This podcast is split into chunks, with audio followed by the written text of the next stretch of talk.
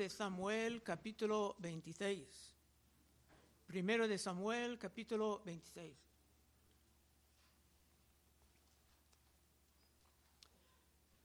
En el, en el último estudio, la muy inteligente Abigail reconocía que David era uno que peleaba las batallas del Señor.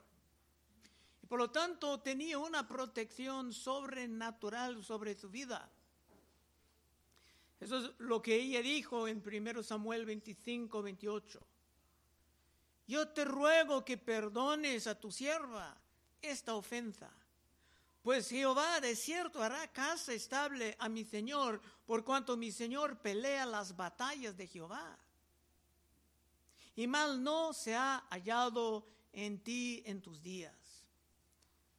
Veremos esto aún más en el estudio de hoy. Versículo 1. Vinieron los cifeos a Saúl en Gabá diciendo, ¿No está David escondido en el collado de Aquila, al oriente del desierto?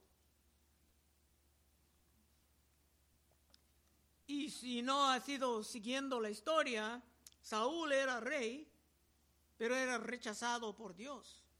David ha sido ungido como el nuevo rey, pero todavía no ha llegado su tiempo de subir al trono. Y estos zifeos eran los mismos traidores que trataban de entregar a David en las manos de Saúl en el capítulo 23. Obviamente ellos pensaban que David jamás iba a subir al trono. Pero esto, por esto estaban metidos en un juego muy peligroso. Respondían ellos con el corazón de Judas Iscariote, que no pudiera arrepentirse jamás. Dos, Saúl entonces se levantó y descendió al desierto de Zif, llevando consigo tres mil hombres escogidos a Israel para buscar a David en el desierto de Zif. Bueno, Saúl ya ha confesado una vez que David no era una amenaza a su reino. Cuando David no tomaba su vida en la cueva cuando tenía la oportunidad.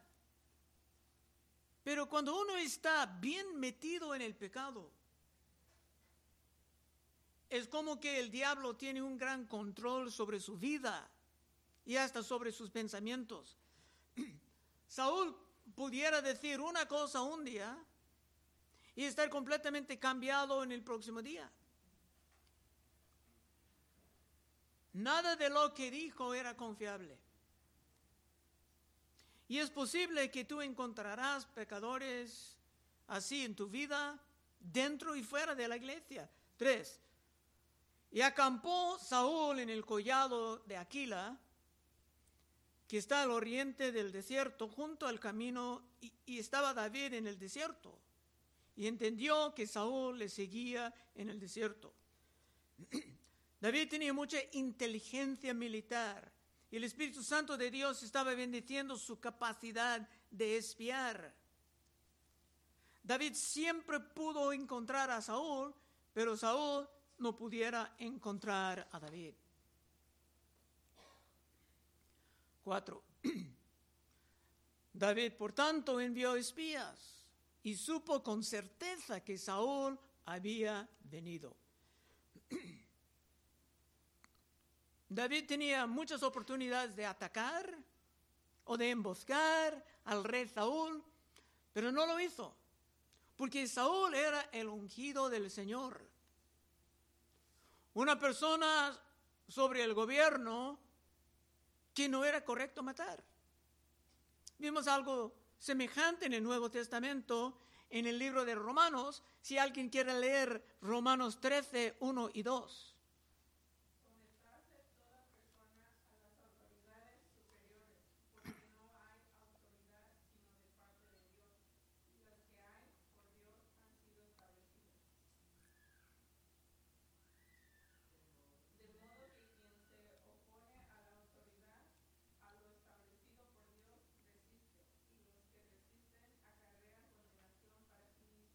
Amén, gracias, Cristina. Dice que resistiendo lo que Dios ha establecido como, como gobierno, es muy peligroso. Aun cuando el gobierno está tomando decisiones pésimas, esto no nos da el derecho de resistir con violencia. Cinco. Y se levantó David y vino al sitio donde Saúl había acampado. Y miró David el lugar donde dormían Saúl y Abner, hijo de Ner, general de su ejército. Y estaba Saúl durmiendo en el campamento y el pueblo estaba acampado en derredor de él. Todos los soldados de Saúl estaban durmiendo, como Pedro en el huerto de Getsemaní. Normalmente, aún en la antigüedad, unos soldados estarían despiertos, vigilando, tal vez por cuatro horas, mientras otros dormían y después cambiando en el turno. Pero si todos estaban durmiendo, en tiempo de guerra sería un gran crimen aún hasta el día de hoy. 6. Entonces David dijo a Ahimelech, Eteo y Abisaí, hijo de Sarbia, hermano de Joab, ¿quién descenderá conmigo a Saúl en el campamento? Y dijo a Abisaí, yo descenderé contigo. Nótalo, David no preguntaba, ¿quién puedo mandar? Sino que pedía, ¿quién descenderá conmigo? Y hay una gran diferencia. David tenía hombres muy leales porque él no iba a mandar a ellos algo que él, mismo no iba a hacer. Entrar en un campamento con tres mil soldados. Y este Abisaí era un sobrino que era un guerrero muy, pero muy capaz. Era bastante fácil para Abisaí matar a quien sea. Siete. David pues y Abisaí fueron de noche al ejército y aquí que Saúl estaba tendido durmiendo en el campamento y su lanza clavada en la tierra a su cabeza.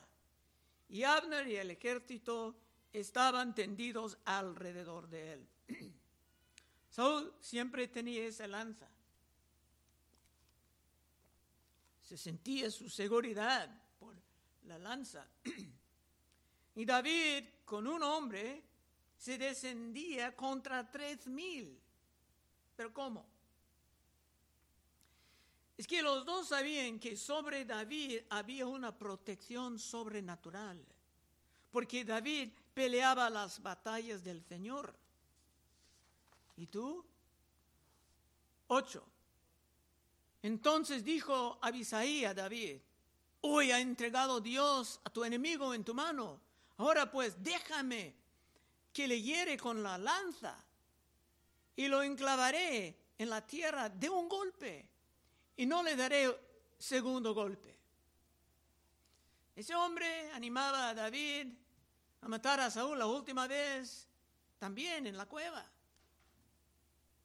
Pero ahora en vez de pedir que David lo haga, él mismo estaba dispuesto a hacerlo inmediatamente.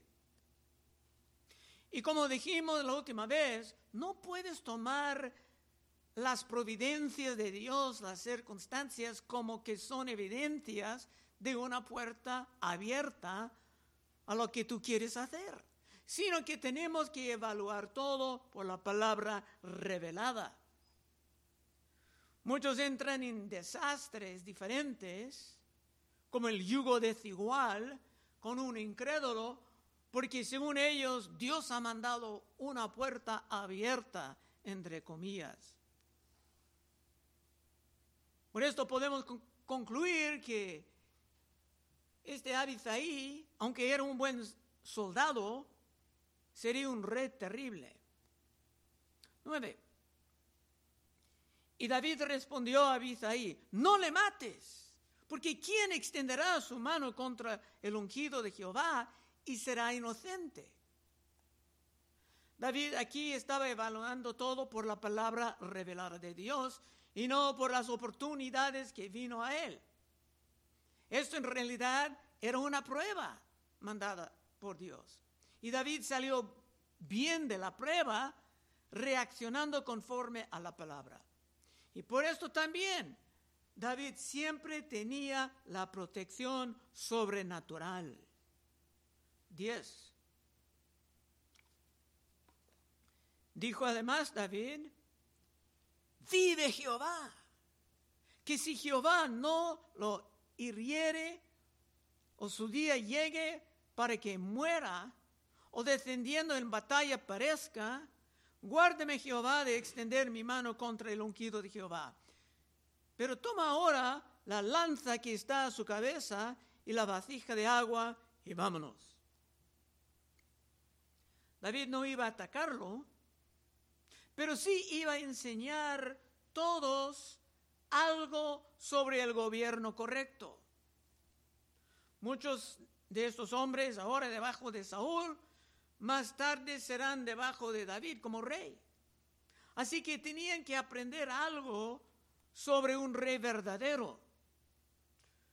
Tristemente, esto será el último encuentro que David tendrá con Saúl, porque Saúl no va a vivir mucho más. Su día, como dijo David, su día iba a venir y muy pronto. 12. Y se llevó pues David a la, la lanza y la vasija de agua de la cabecera de Saúl y se fueron y no hubo nadie que viese, ni entendiese, ni velase, pues todos dormían. Porque un profundo sueño enviado de Jehová había caído sobre ellos. Todos dormían.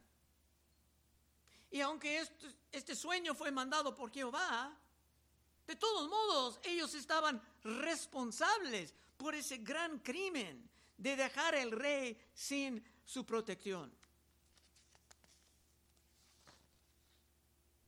En cada ejército esto sería castigado, muchas veces con la pena de muerte.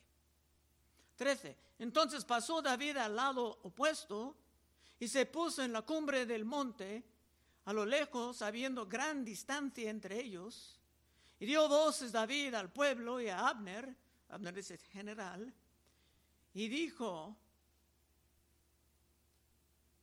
diciendo, ¿no respondes, Abner? Entonces Abner respondió y dijo, ¿quién eres tú que grites al rey?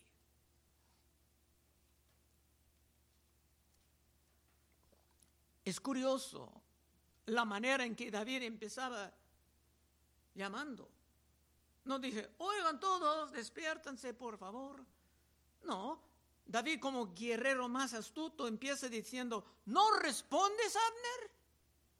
dando la impresión de que estaba llamando y llamando y llamando por mucho tiempo, pero nadie quería despertarse. Se despierta y dice, ¿cuántas veces ha llamado? No responde. Abner trataba de responder con algo de autoridad, como un gran general del ejército, pero era muy tarde. Ha sido desnudado de su autoridad. 13. Entonces, otra vez, Pasó David al lado opuesto y se puso en la cumbre del monte a lo lejos, habiendo gran distancia entre ellos.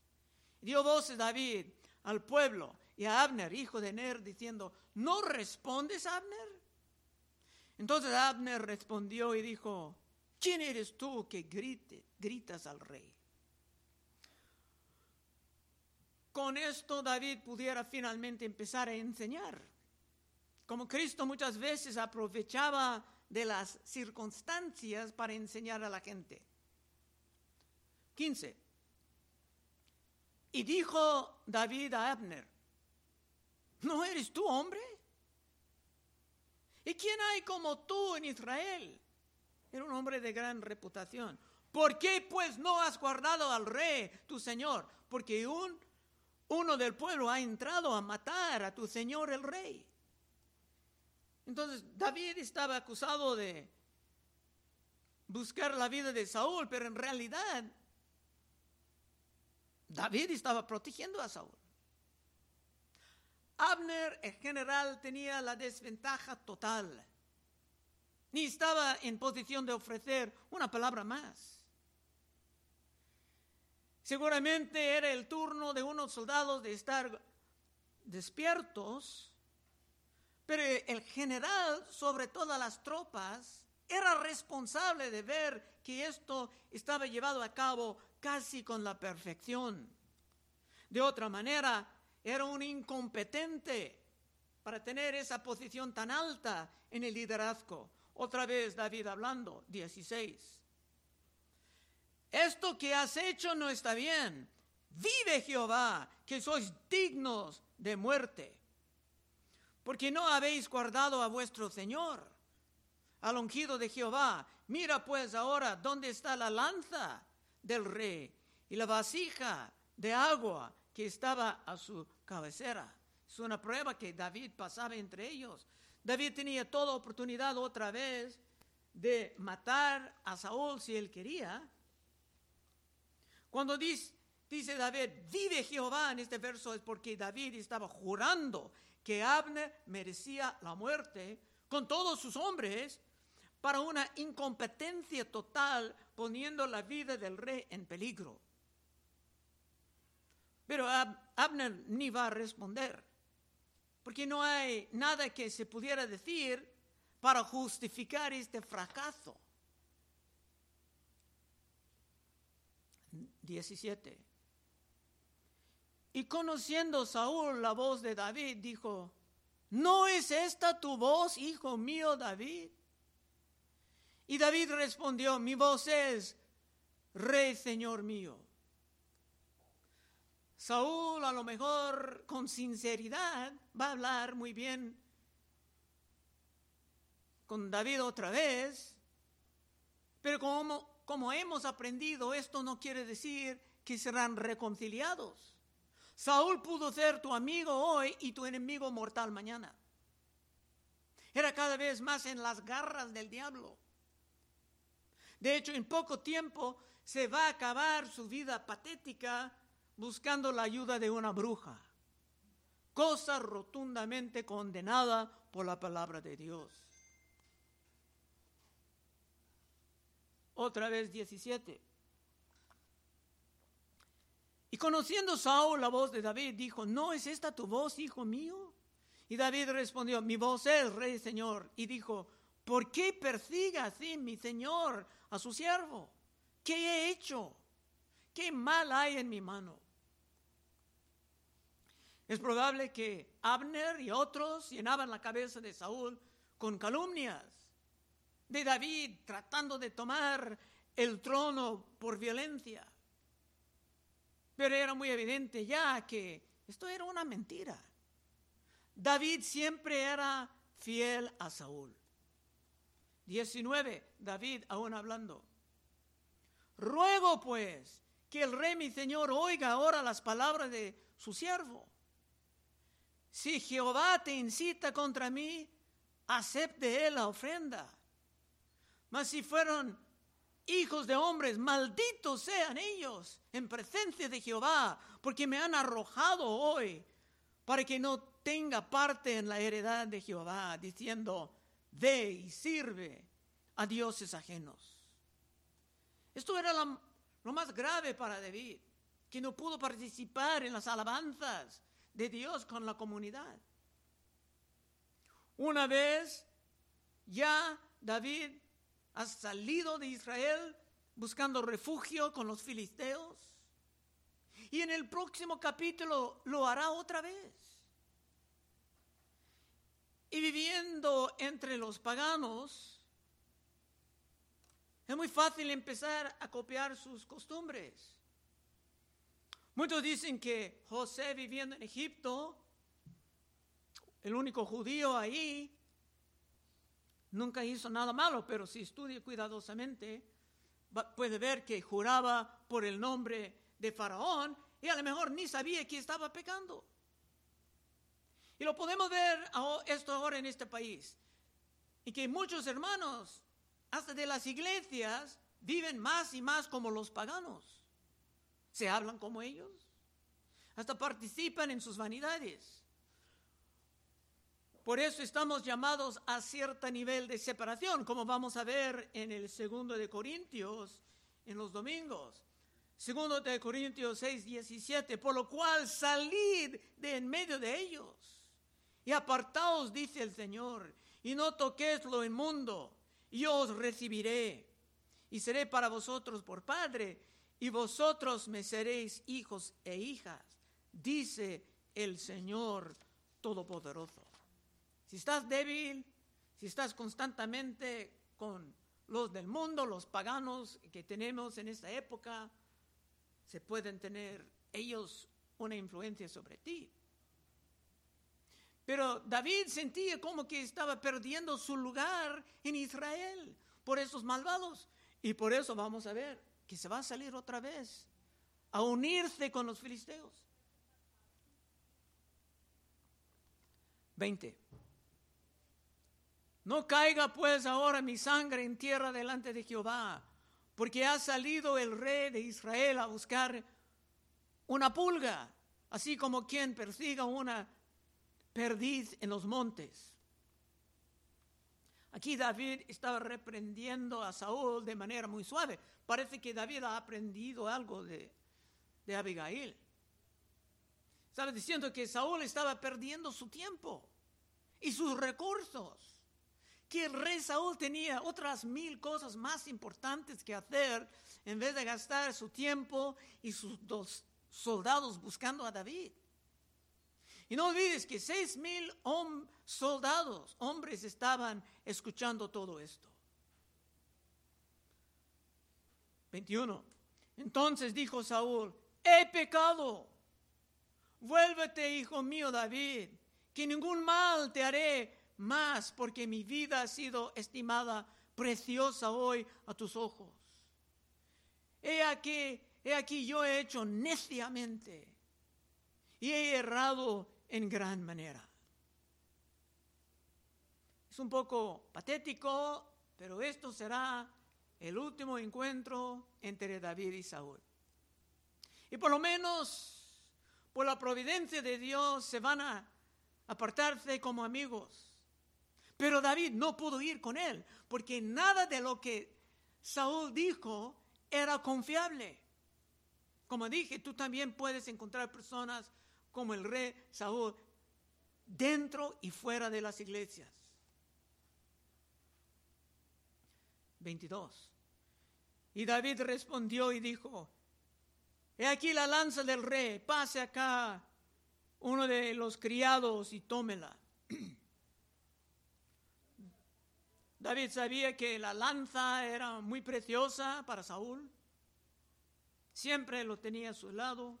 David realmente no tenía nada de odio para Saúl. Es más probable que a estas alturas se sentía lástima por él. 23, ahora David hablando. Y Jehová pague a cada uno su justicia y su lealtad, pues Jehová te había entregado hoy en mi mano, mas yo no quise extender mi mano contra el ungido de Jehová. He aquí como tu vida ha sido estimada preciosa hoy a mis ojos, así sea mi vida a los ojos de Jehová, y me libre de toda aflicción. Interesante, David no pedía nada de Saúl. No dije que mi, mi vida sea preciosa en tus ojos. No pedía ni promesa ni compromiso, compromiso porque sabía ya que la palabra de Saúl no tenía valor alguno. 25. Último verso. Estamos llegando al fin. Y Saúl dijo a David, bendito eres tú, hijo mío David. Sin duda emprenderás tú cosas grandes y prevalecerás. Entonces David se fue por su camino y Saúl se volvió a su lugar. Esto fue su último encuentro. Estaba bien, pero estaba bien triste también. Porque pudimos ver en Saúl los afectos de muchos años de pecados no perdonados. Saúl jamás venía un arrepentimiento verdadero. Por esto es normal escuchar a los evangelistas amonestar a todos a no demorar su momento de venir a Cristo. pensando que te puedes venir más tarde. Esto puede ser un error fatal que te causará una eternidad de remordimientos. También veremos en 2 de Corintios en 6:2 dice, "Porque dice, en tiempo aceptable te he oído. En día de salvación te he socorrido. He aquí ahora el tiempo de el tiempo aceptable. He aquí ahora el día de salvación. Esperando otro momento más oportuno de arrepentirte, venir a Cristo en sincera arrepentimiento, puede solamente dejarte cada vez más duro. Hemos visto un ejemplo de esto en Saúl. Aplicación. Solamente tengo una aplicación para terminar. David, como uno que peleaba las batallas del Señor, siempre vivía bajo una protección sobrenatural. Y si tú puedes elevar el reino de Dios a un lugar de alta prioridad en tu vida, y sé que algunos lo han hecho ya, pero si te puedes poner a Dios en lugar adecuado de tu vida, tú también puedes vivir debajo de tu protección sobrenatural. Por esto Cristo dijo en Mateo 6:31, y parece que estamos entrando en temporadas en que necesitamos un poco de esta protección. Cristo dijo en Mateo 6:31, no os afanéis pues diciendo, ¿qué comeremos? ¿O qué beberemos? ¿O qué vestiremos? Porque los gentiles buscan todas estas cosas, pero vuestro Padre Celestial sabe que tenéis necesidad de todas estas cosas. Mas buscad primeramente el reino de Dios y su justicia, la prioridad. Mas buscad primeramente el reino de Dios y su justicia, y todas estas cosas os serán añadidas. Y es una promesa. Y si tú quieres vivir como David, peleando las batallas del Señor, siempre bajo su protección, dando a Cristo el lugar de prioridad en tu vida, puedes pasar al frente en unos momentos y oraremos contigo. Vamos a orar. Oh Padre, te damos gracias por otro capítulo de instrucción, que hay mucho que podemos sacar de estas biografías del Testamento Antiguo. Y si hay alguien aquí, Señor, que realmente tiene que arrepentirse y entregarse a Cristo de todo el corazón, ayuda a esta persona a pasar al frente. Pedimos en el santo nombre de Cristo Jesús. Amén. Bueno, hermanos, estaremos en